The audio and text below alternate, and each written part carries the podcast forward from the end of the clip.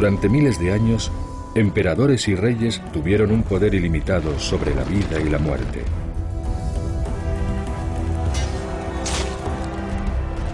Algunos pensaban que eran dioses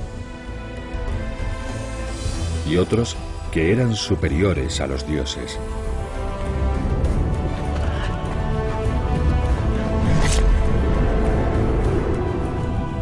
Mediante el coraje, la rebeldía y la fe, el poder terrenal se enfrentó a nuevas creencias.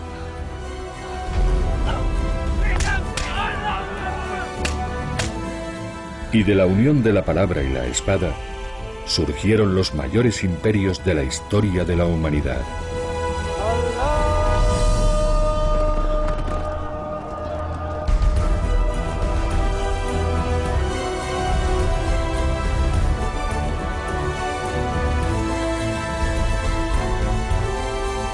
La historia del mundo.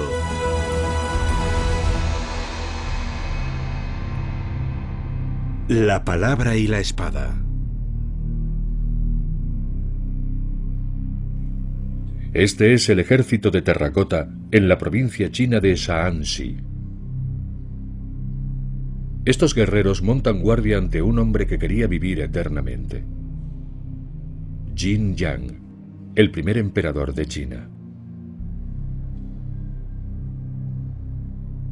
Yang no estaba satisfecho con su poder y quería gobernar eternamente. Más de 7.000 guerreros esperan para seguir sirviendo al rey, enterrado en este lugar hace más de 2.000 años. Pero el propio Yin Yang descubriría que su poder tenía límites y que ni siquiera él podía superarlos.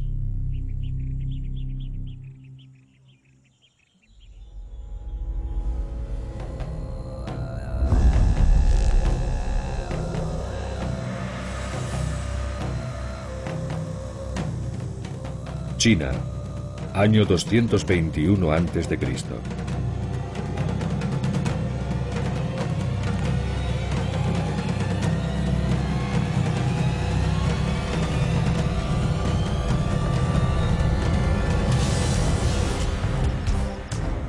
Jin Yang era el violento y despiadado rey de los Qin. Tras ascender al trono a los 13 años, se dispuso a conquistar a todos los estados rivales.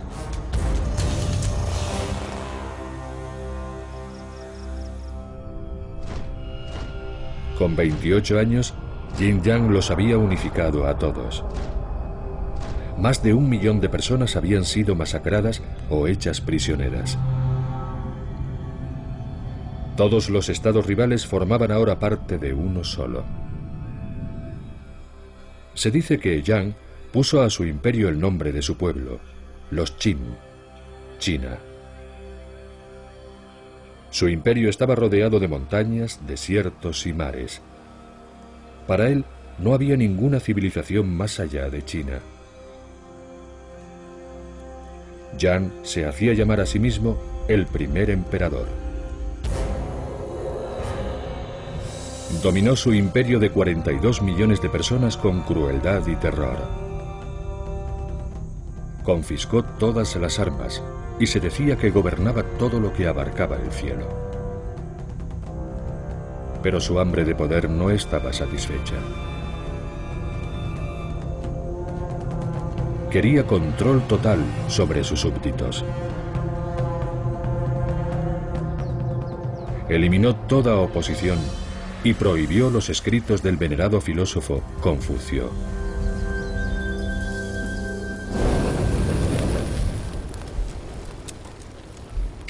En el año 213 a.C., ordenó la gran quema de libros. Un año más tarde, descubrieron a 460 estudiosos con escritos prohibidos.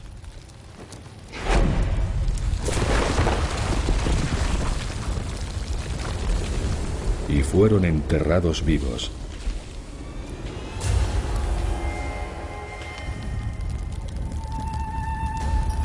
Confucio instaba a los líderes a que gobernaran con sabiduría y respeto hacia sus súbditos.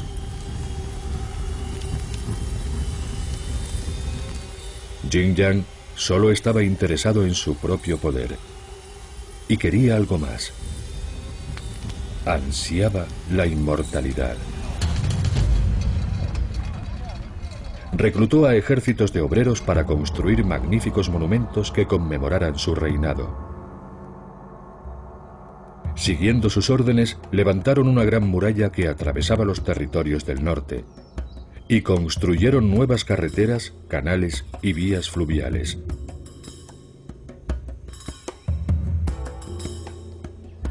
Estandarizaron las unidades de medida, la moneda y las leyes. La economía floreció. Pero seguía sin ser suficiente. Nada podía satisfacer el ansia de poder de Jin Yang. De acuerdo con documentos de la época, su proyecto de construcción más ambicioso fue un colosal mausoleo. Se decía que este mundo subterráneo, en cuya construcción participaron 700.000 obreros, era mil veces mayor que la gran pirámide de Giza.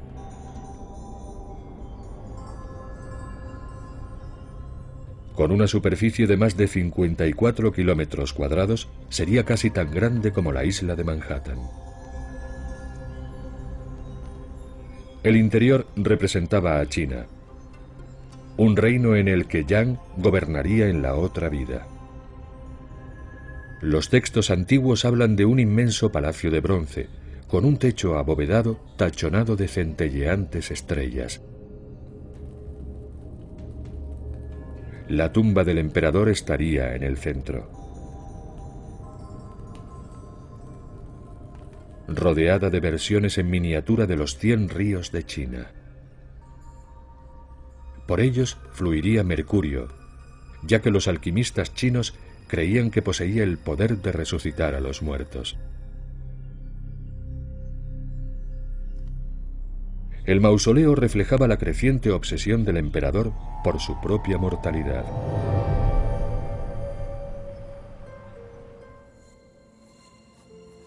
A medida que envejecía, su temor a la muerte aumentaba. Los monumentos ya no bastaban para garantizarle la vida eterna.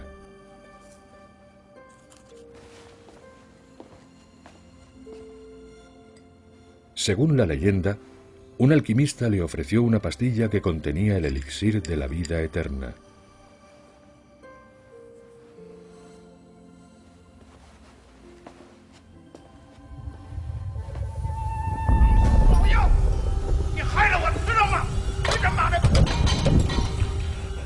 Pero el compuesto atacó su sistema nervioso. Uno de sus ingredientes resultó ser un veneno letal, mercurio.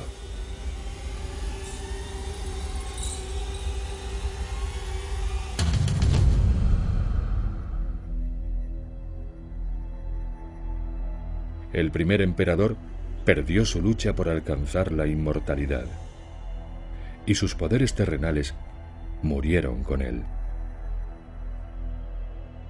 Sus guerreros de terracota siguen montando guardia, en espera de unas órdenes que nunca llegarán.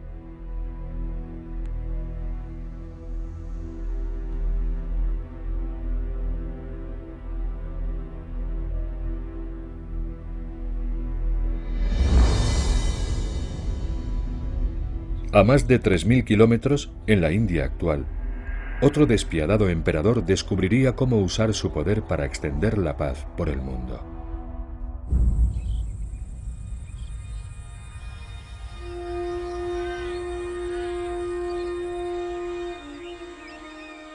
India, siglo III a.C. De acuerdo con una antigua leyenda, un príncipe llamado Ashoka buscaba una espada especial.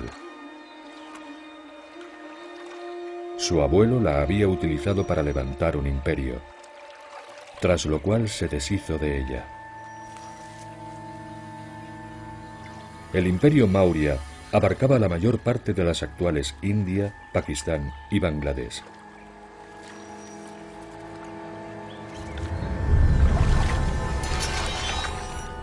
Al igual que China, había sido forjado mediante conquistas, masacres y trabajos forzados.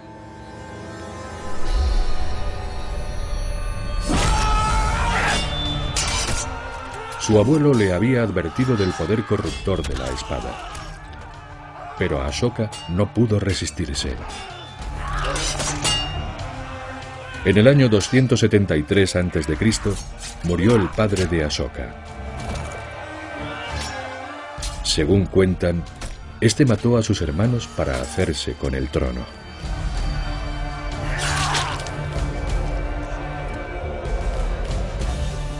Ashoka significa sin compasión, algo que confirmó en la batalla contra el estado de Kalinga.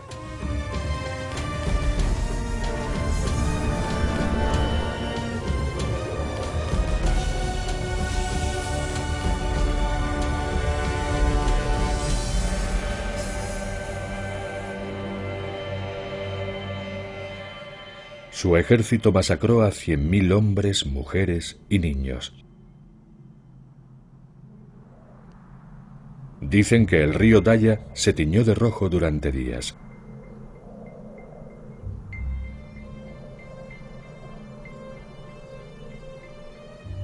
Sorprendentemente, Ashoka no sintió orgullo por aquella victoria.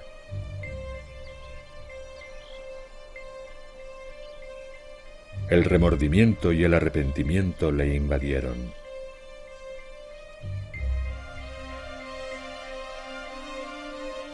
Y en aquel momento renunció a la violencia.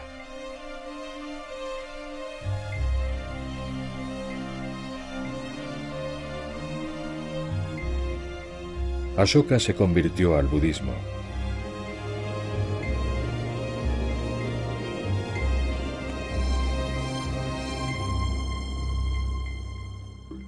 Su filosofía le enseñó que todo en la vida está interconectado y que la compasión es la piedra angular de la existencia. Desearé la no violencia para todas las criaturas y solo conquistaré mediante la persuasión.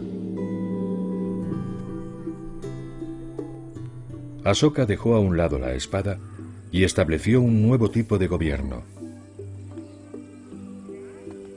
abolió la esclavitud y creó escuelas y hospitales para los pobres. Sus leyes fomentaban la compasión hacia las personas y los animales y fueron grabadas en piedra por todo su imperio. Los conocidos como edictos de Asoka se tradujeron al griego y al arameo. Algunos sobreviven a día de hoy, incluidos los grabados en el campo de batalla de Kalinga. Sus edictos se consideran la primera declaración internacional de derechos humanos, promulgada más de dos mil años antes que la de las Naciones Unidas.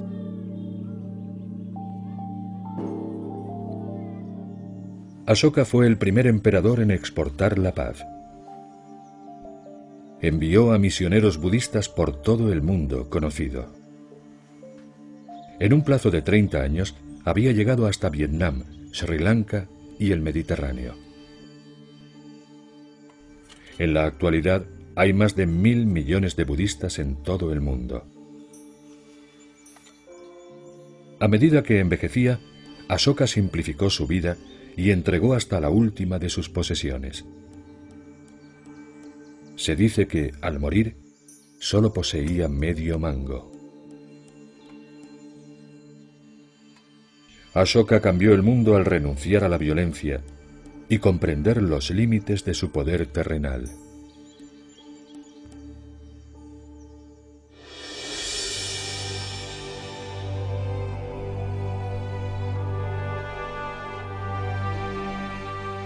Muy lejos, en Egipto, una gobernante que se consideraba una diosa intentaría hacer frente a la mayor potencia del planeta.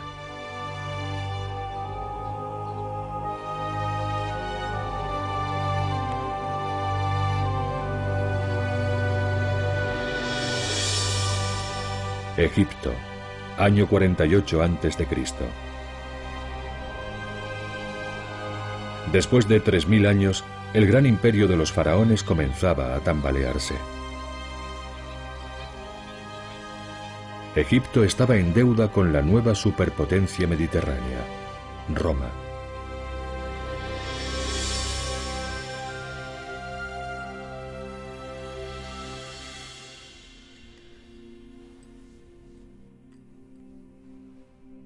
Cleopatra se presentaba como la reencarnación de la diosa Isis, protectora del trono egipcio.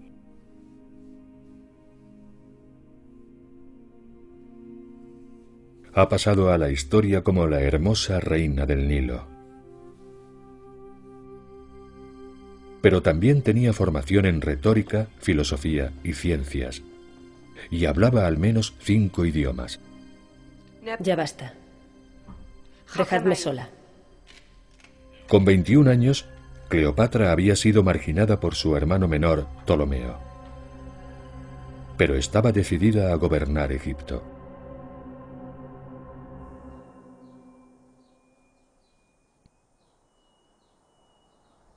Su plan tendría lugar en la gran ciudad de Alejandría,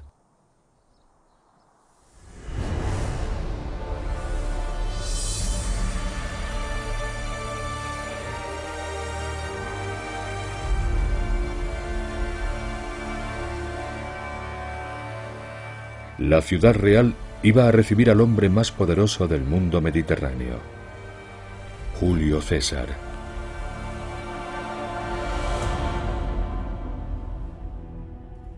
Julio César era un guerrero despiadado.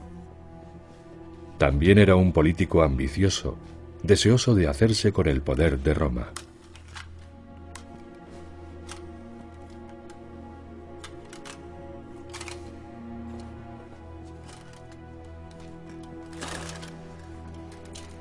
La túnica.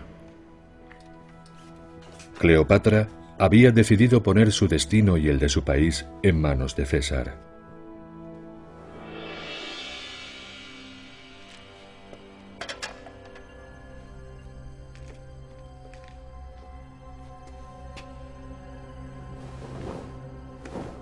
Su hermano había hecho rodear el palacio para impedir el encuentro,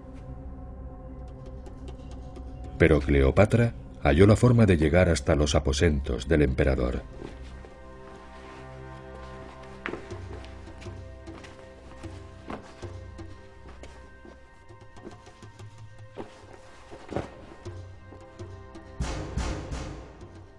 Adelante.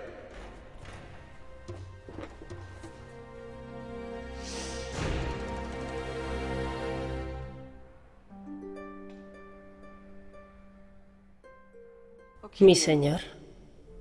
Mi señora.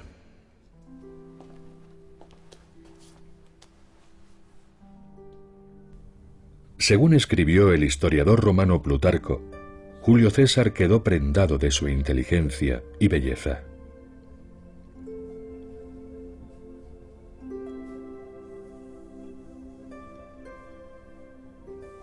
Era una oportunidad única para que Cleopatra se hiciera con el trono.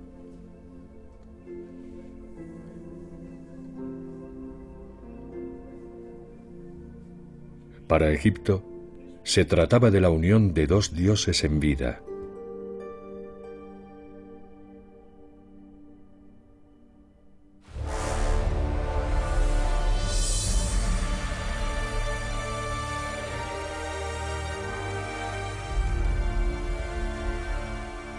Julio César y Cleopatra sellaron su alianza con una procesión triunfal por el Nilo.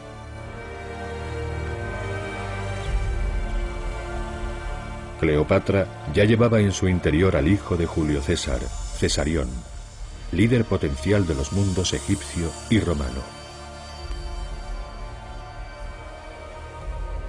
Dos grandes imperios pasarían a ser uno solo.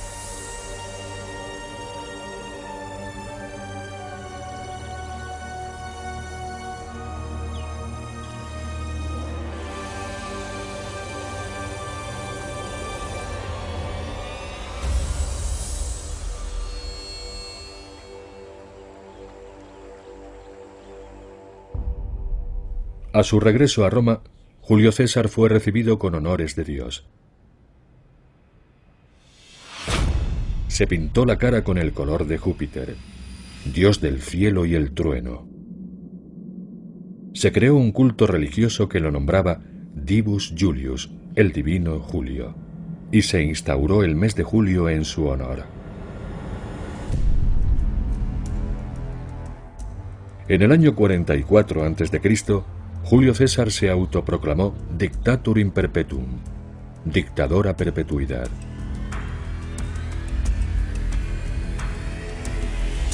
Pero este dios en vida había ido demasiado lejos. Corrían rumores de que tenía intención de casarse con Cleopatra y trasladar la capital del imperio romano a Egipto. También de que quería abolir el Senado.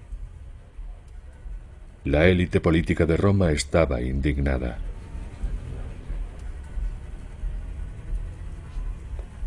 El 15 de marzo, Julio César acudió a una reunión del Senado. Una petición distrajo la atención del emperador.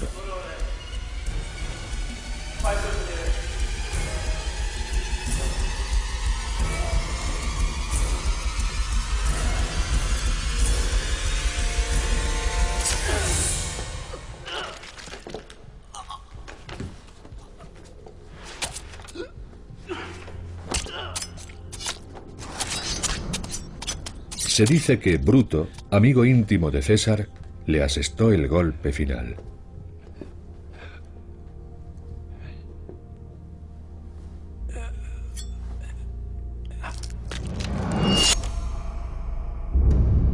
Su asesinato provocó una guerra civil que duró años. En el año 30 a.C., la lucha se extendió a Egipto.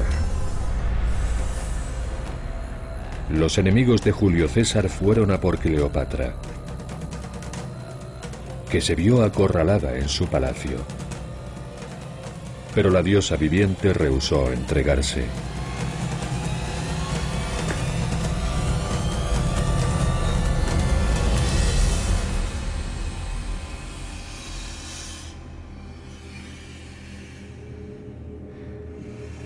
Cleopatra sería recordada como la última reina de Egipto.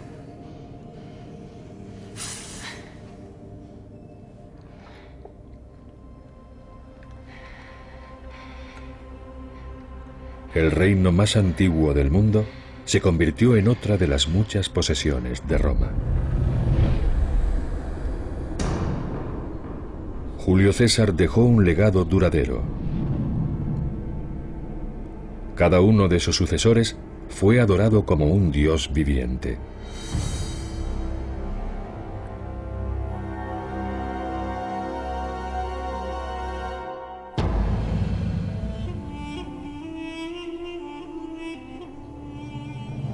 Pero los emperadores divinos de Roma se verían desafiados por la religión más poderosa del planeta. Jerusalén, año 36 después de Cristo. Según cuenta la tradición cristiana, Saulo era un próspero mercader judío que suministraba tiendas al ejército de Roma.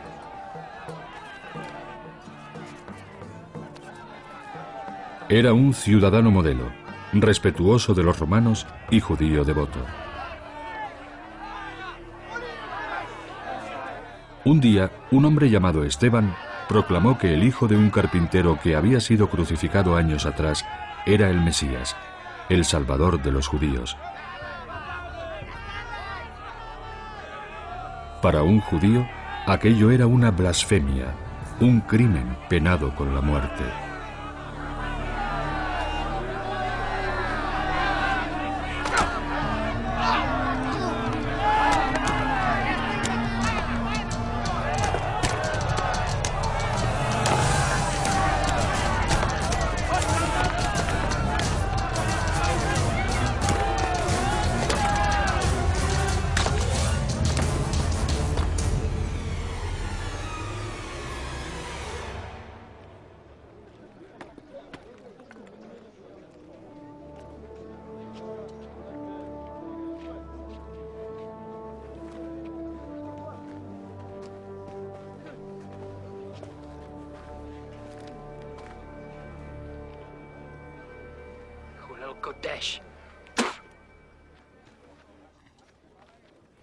Esteban acababa de convertirse en el primer mártir del cristianismo.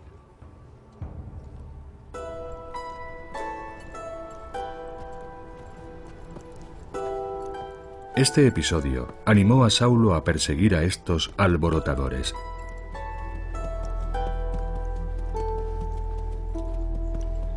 Pero su misión tuvo un final repentino.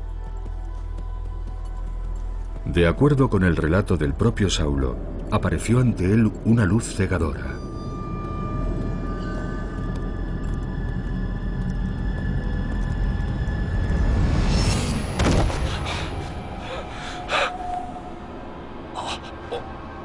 Después escuchó la voz de Jesús pidiéndole que cesara su encarnizada persecución de los cristianos.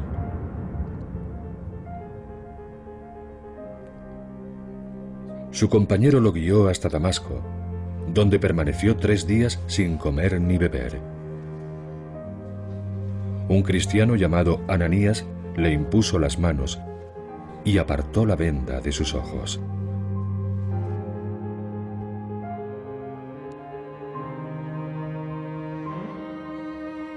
La experiencia de Saulo de camino a Damasco cambió su vida y el curso de la historia.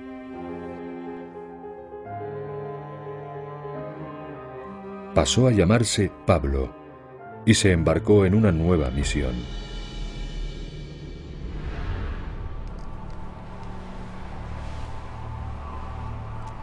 Consagró su vida a difundir el cristianismo, no solo entre los judíos, sino ante cualquiera que lo escuchara.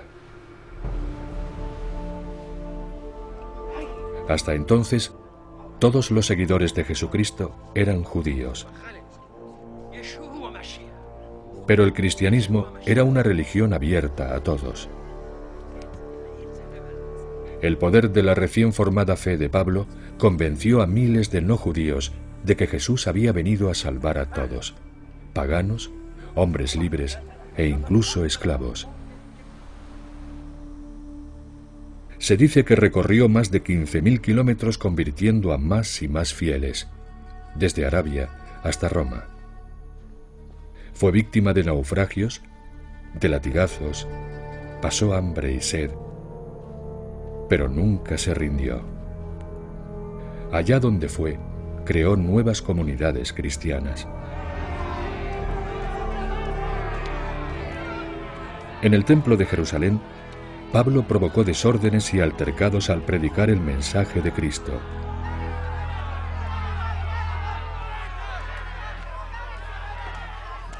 Finalmente fue juzgado y ejecutado en Roma.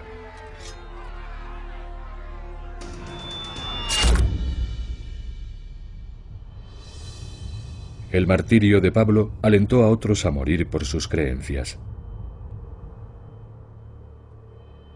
El coraje de los mártires cristianos amenazaría a los divinos emperadores de Roma. El poder de los reyes y emperadores de todo el planeta debía hacer frente ahora a una nueva fe.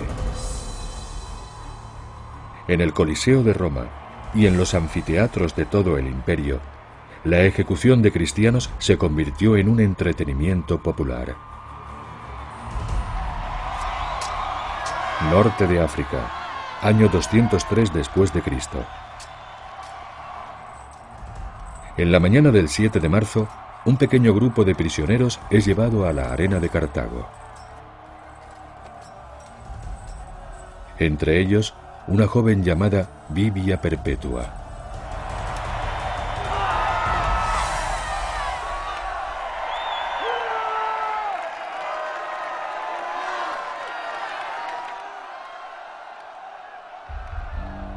Vivia había sido condenada a muerte por no renegar de su fe cristiana.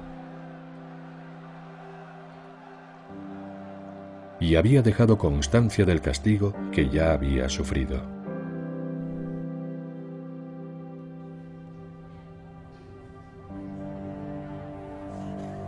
Nos metieron en la cárcel. Yo estaba muy asustada. Nunca había estado en un lugar tan oscuro tan abarrotado de gente y el calor era asfixiante. y estaba muy preocupada por mi bebé. El corazón de Vivia ya había sufrido mucho. Su padre había intentado convencerla de que renegara de su fe para salvar su vida. Presa del dolor, acabó enloqueciendo.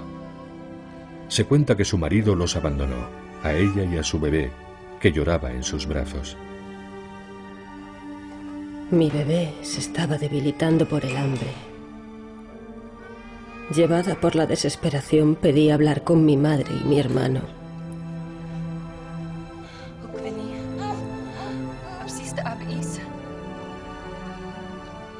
Y decidí entregarles a mi bebé.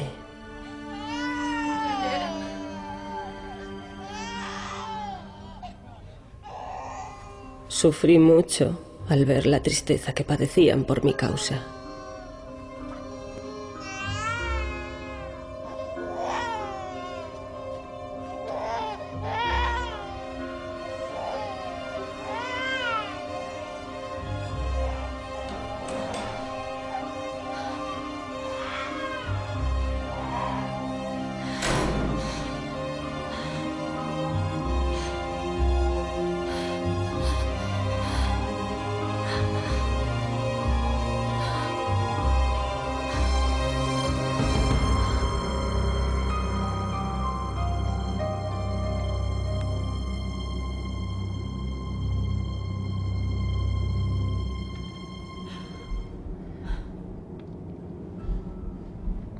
La noche anterior a su ejecución, Vivia tuvo un sueño extraordinario.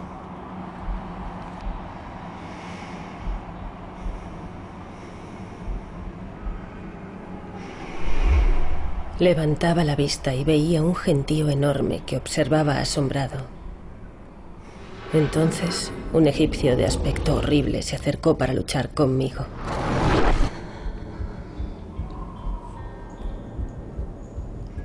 En mi ayuda acudieron unos hombres jóvenes y apuestos. Me quitaron la ropa y me convertí en un hombre. Entonces comenzaron a embadurnarme de aceite y vi al egipcio revolcándose en la arena.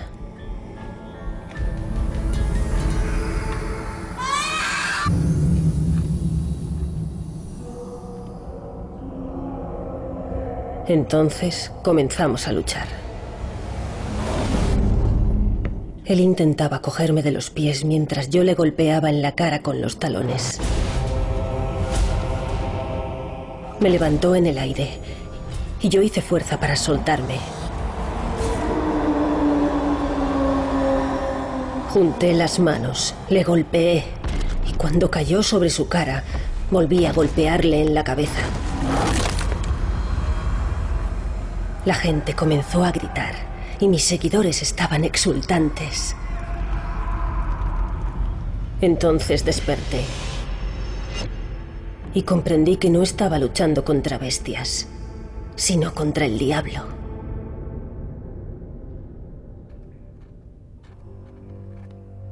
Se trata de una rara visión de la mente de una mártir cristiana. Este relato de su extraño sueño fue lo último que escribió Bibia.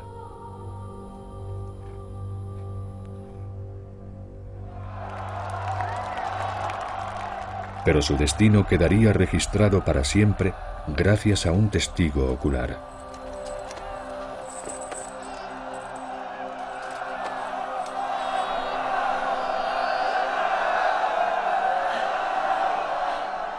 La multitud pedía que los sacaran.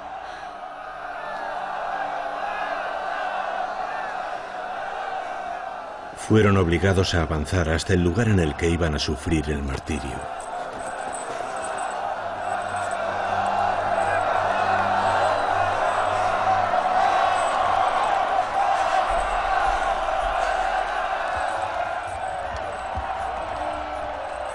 Y permanecieron en silencio mientras uno a uno eran ejecutados.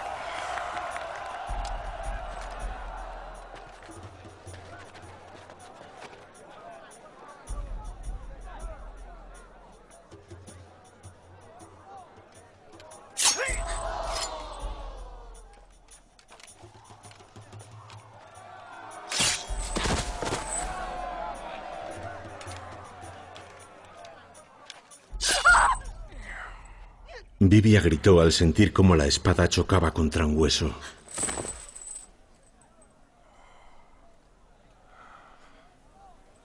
Entonces sujetó el arma temblorosa del joven gladiador y la guió hasta su garganta.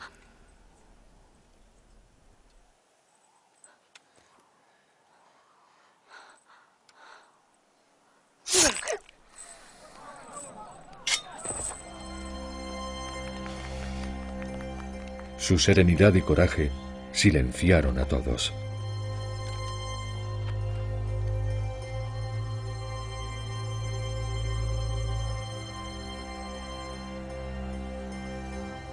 Para Vivia Perpetua, el martirio representaba la oportunidad de reunirse con Cristo en el paraíso.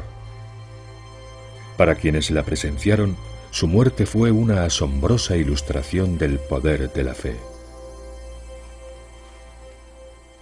Los romanos encontraron este culto al martirio extraño y confuso, pero la valentía con que los cristianos afrontaban el sacrificio les pareció digna de honra y honor.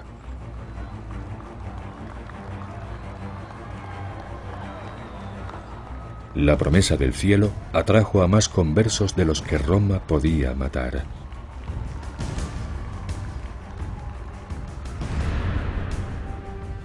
Cien años después de la muerte de Vivia, el cristianismo se había extendido por todo el imperio. Finalmente, el emperador Constantino abrazó la religión cristiana en el año 337. El cristianismo y el poder mundano se habían unido para convertirse en uno de los pilares del mundo occidental.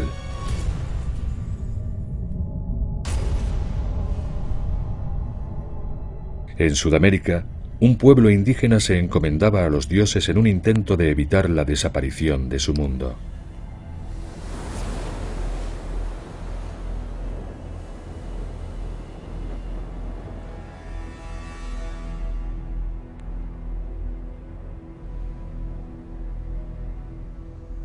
En el Perú actual, el pueblo nazca grabó estas enormes imágenes entre los siglos V y VI.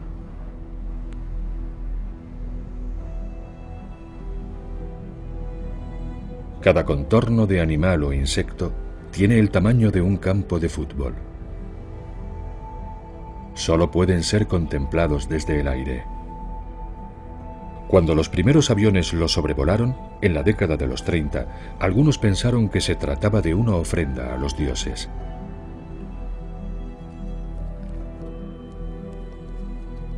Los dioses vivían en la naturaleza. Y el pueblo nazca hacía sacrificios humanos para apaciguarlos.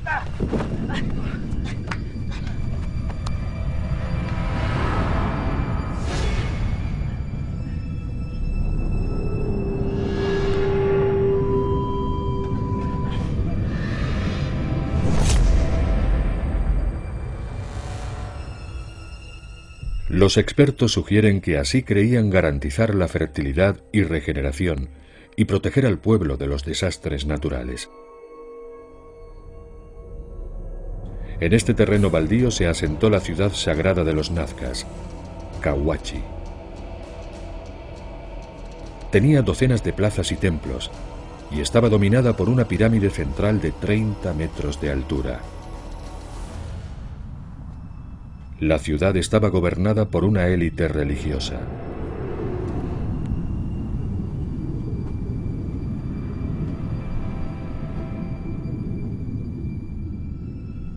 Los sacerdotes eran seleccionados desde niños.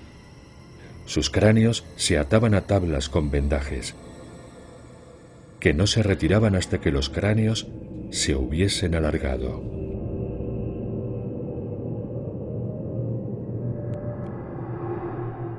También se ofrecían cabezas humanas a los dioses.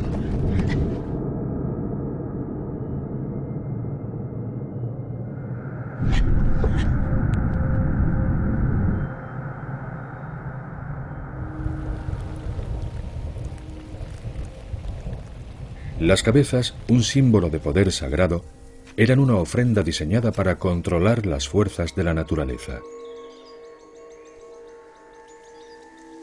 Lo único que florecía en este clima riguroso era el juarango. Este árbol proporcionaba sombra, combustible, material de construcción y un nutritivo jarabe extraído de su fruto.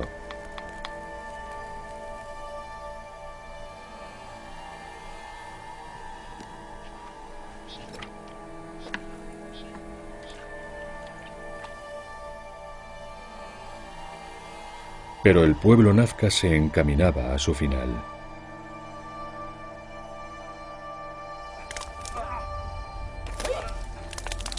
El crecimiento de la población aumentó la demanda de alimentos. Muchos guarangos fueron derribados para despejar el terreno y convertirlo en tierras de cultivo.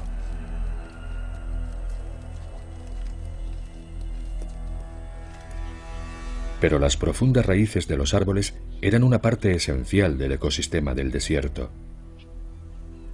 Mantenían la tierra compacta. El subsuelo quedó al descubierto y se volvió vulnerable.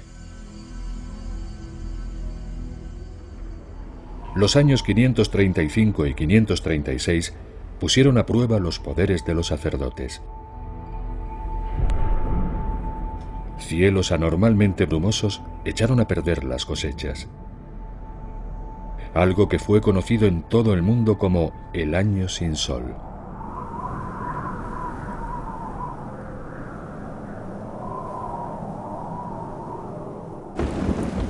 Le siguieron 30 años de lluvias. Sin las raíces de los guarangos, el agua arrastró la tierra.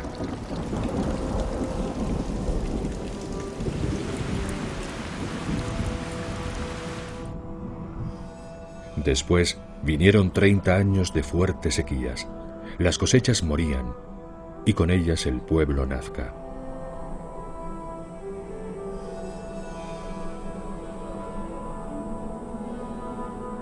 la ciudad sagrada de Kawachi quedó en ruinas.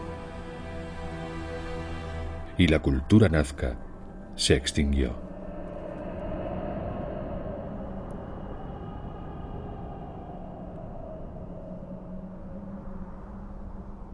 Casi al mismo tiempo, en los desiertos de Arabia, un pueblo tribal estaba a punto de unir poder y espiritualidad con un éxito aún mayor que los romanos.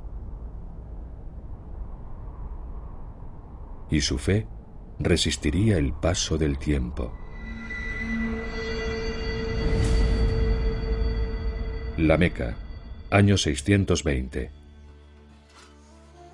Bilal bin Rabah era un esclavo africano de Etiopía y un seguidor en secreto de una fe radicalmente nueva, el Islam.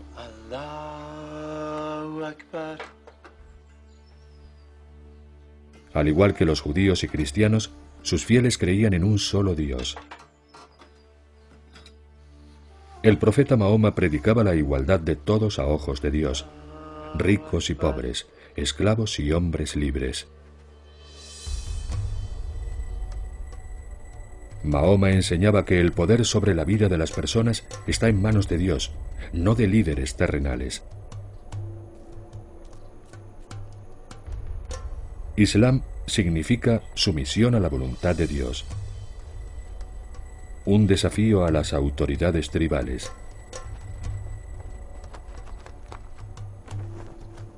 El amo de Bilal era Omeya bin Jalaf, un jefe tribal.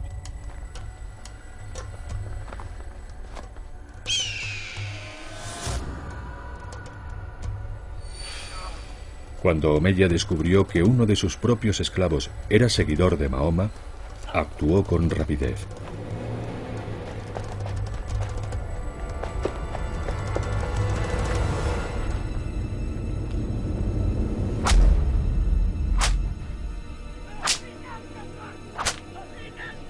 Ordenó a Bilal que rechazara el mensaje revolucionario de Mahoma. Alá es grande. Pero él se negó. Alá es grande. Alá es grande. Alá es grande.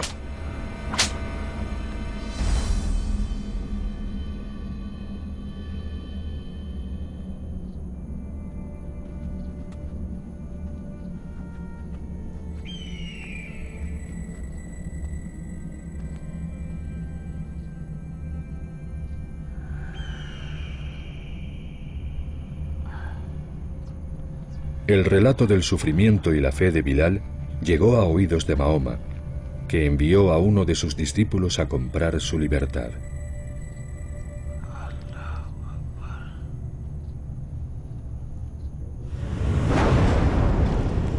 Ante el creciente desafío del profeta y sus seguidores, los jefes tribales los expulsaron de la Meca.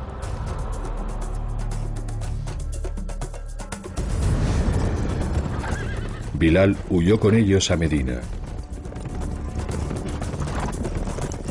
Los ejércitos de Mahoma lucharon contra tribus de toda la península arábiga, obteniendo una victoria tras otra.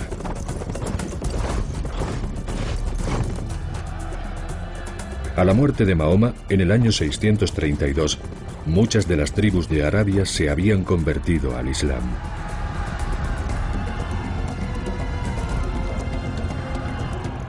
El Islam prohibía a sus creyentes luchar entre sí. En lugar de eso, debían dedicar su vida a una guerra santa, la yihad. Debían defender su fe, sus comunidades y el Islam.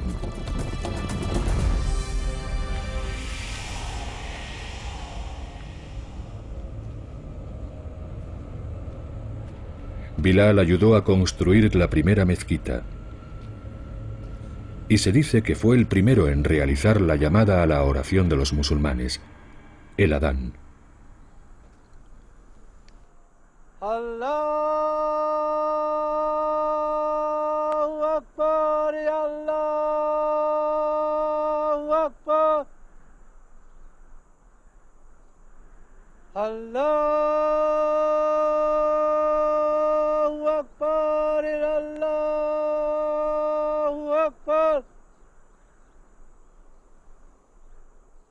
La desafiante fe de un esclavo africano inspiraría a millones de personas en todo el mundo.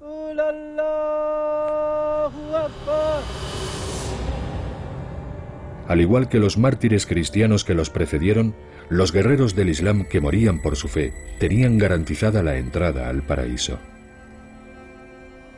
Unidos por una lengua y un Dios, el Islam se expandió con mayor rapidez que cualquier otra religión de la historia.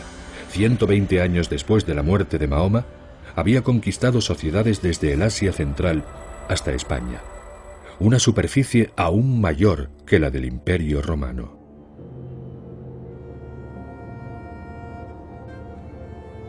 Algunas de las civilizaciones más sofisticadas serían construidas en nombre del Islam.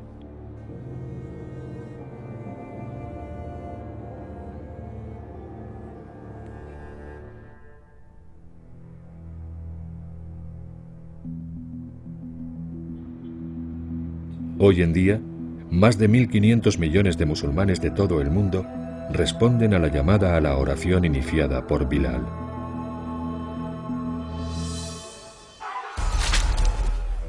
En tan solo mil años, el poder de la espada se había unido al poder de las nuevas religiones. Y juntos crearían las fuerzas humanas más poderosas del planeta.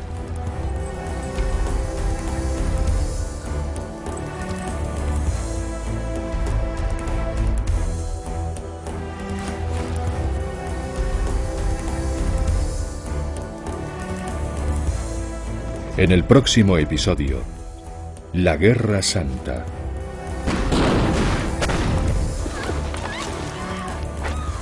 Los vikingos atacan.